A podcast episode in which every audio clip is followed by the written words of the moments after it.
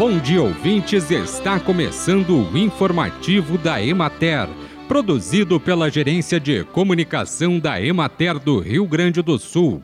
A apresentação é de Matheus de Oliveira, na técnica José Cabral.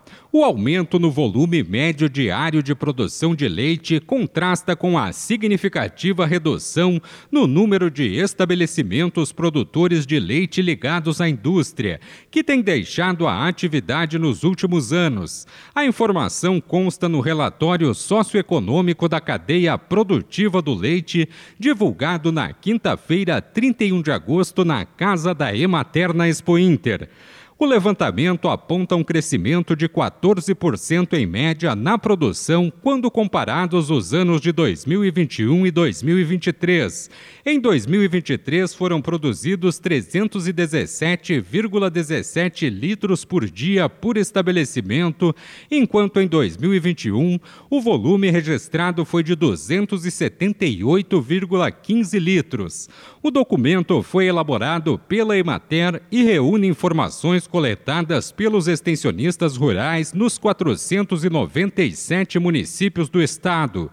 O relatório aponta que o número de produtores de leite vinculados à indústria passou de 40.182 em 2021 para 33.019 em 2023, uma redução de cerca de 18%. O número fica ainda mais expressivo quando comparado ao primeiro ano de realização do diagnóstico, em 2015, que indicava a existência de 84.199 estabelecimentos, o que corresponde a uma redução de 60,78% em oito anos.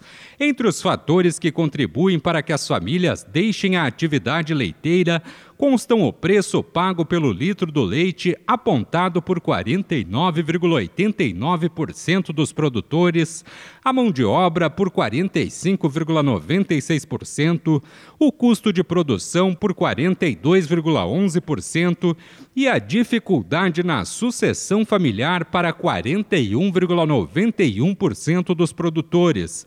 Quanto ao volume de leite produzido anualmente pelos empreendimentos ligados à indústria, a redução foi de 8,91% quando comparados os dados de 2015, quando foram produzidos 4 bilhões 212 milhões 31 mil 137 litros, e 2023, 3, 3 bilhões 836 milhões 803 mil 185 litros.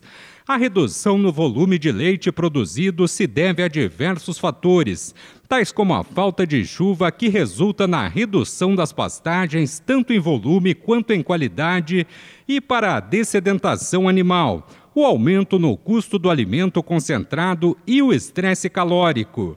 Bem, e por hoje é isso, nós vamos ficando por aqui. Mas amanhã tem mais informativo da Emater. Um bom dia a todos que nos acompanharam e até lá!